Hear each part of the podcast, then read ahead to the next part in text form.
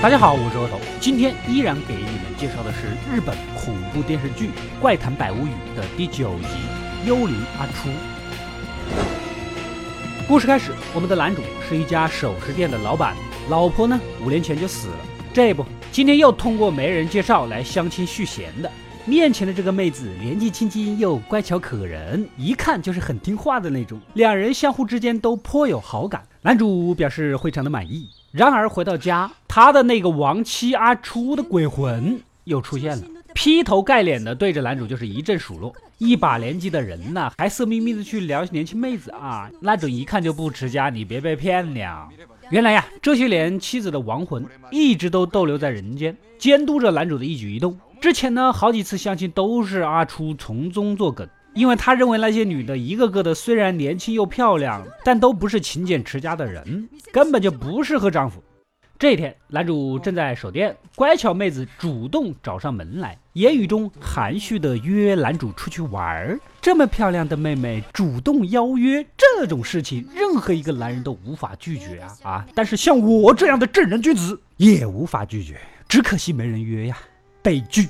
这两人走在路上，正好前面有个客栈，有钟点房，正巧又有一对男女刚办完事儿从里面出来。男主这焦躁的心一下子就激荡起来，拉着乖巧妹子进去就做了一些羞羞的事情。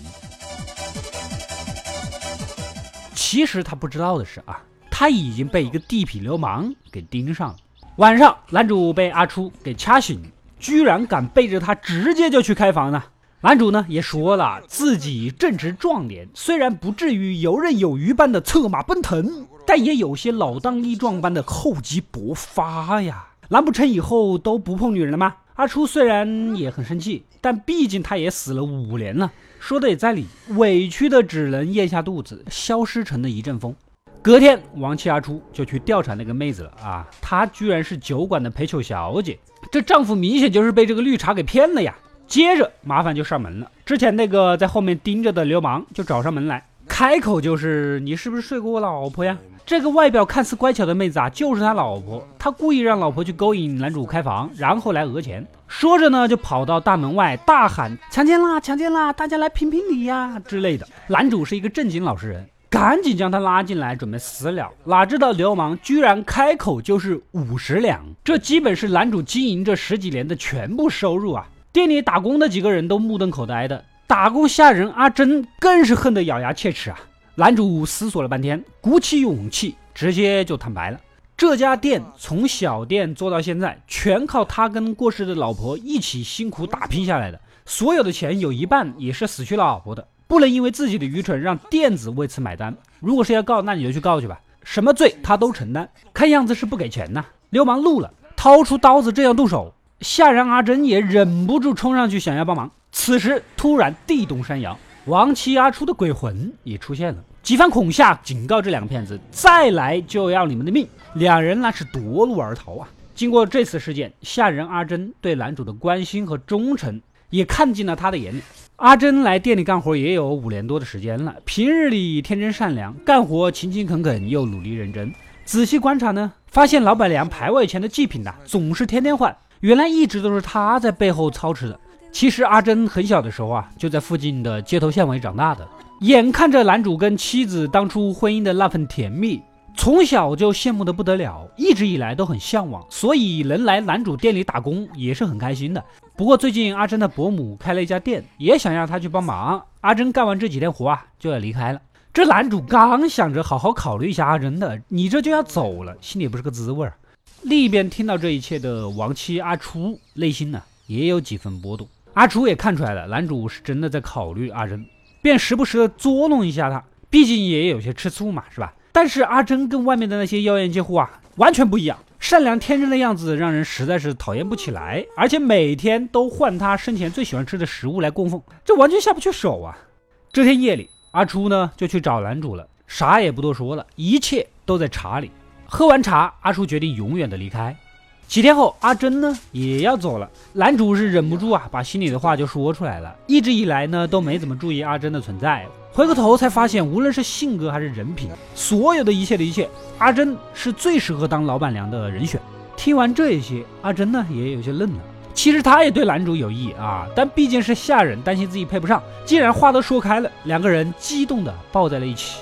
之后的时间呢，男主和阿珍一起各种去浪漫的土耳其、东京和巴黎之类的，反正就是带着到处玩，像是回到了初恋的时候。只是这个亡妻阿初啊，就再也没有出现过，这搞得男主啊有点不适应。他还是想听一听阿初的意见，就算是结婚，也想得到阿初的祝福。男主找到了卢武道长帮忙做法，可道长告诉他，你这样老是找他，反而让他无法转世投胎。正是因为活着的人对他的眷恋太深导致的。你也不想你的妻子永远都是鬼吧？啊，男主这一想也是的，对亡妻的依赖啊太大了。不管怎么样，只有投胎才是真正为他好。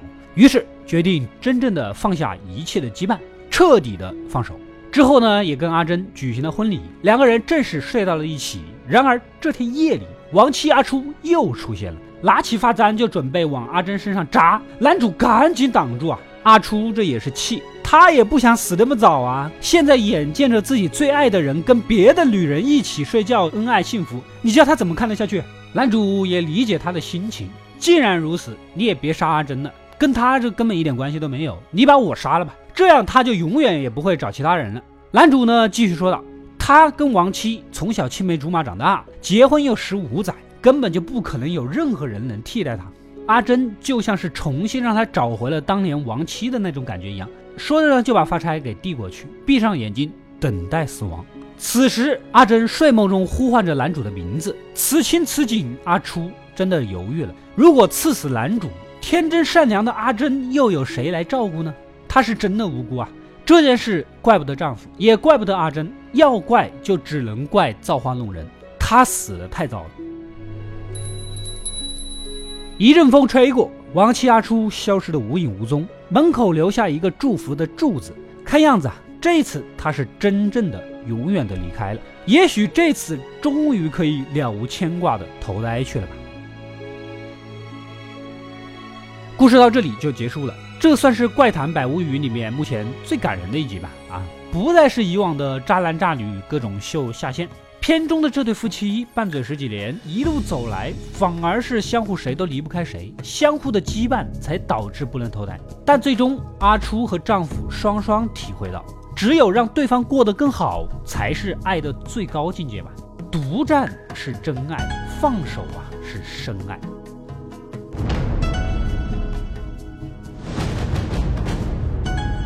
我是阿斗，一个让你沉迷于故事的讲述者，浓缩电影精华又不失它本来的魅力。扫描二维码添加我的微信号，除了能第一时间收到更新，更有独家解读的视频等待你的发掘。扫描它，然后带走我。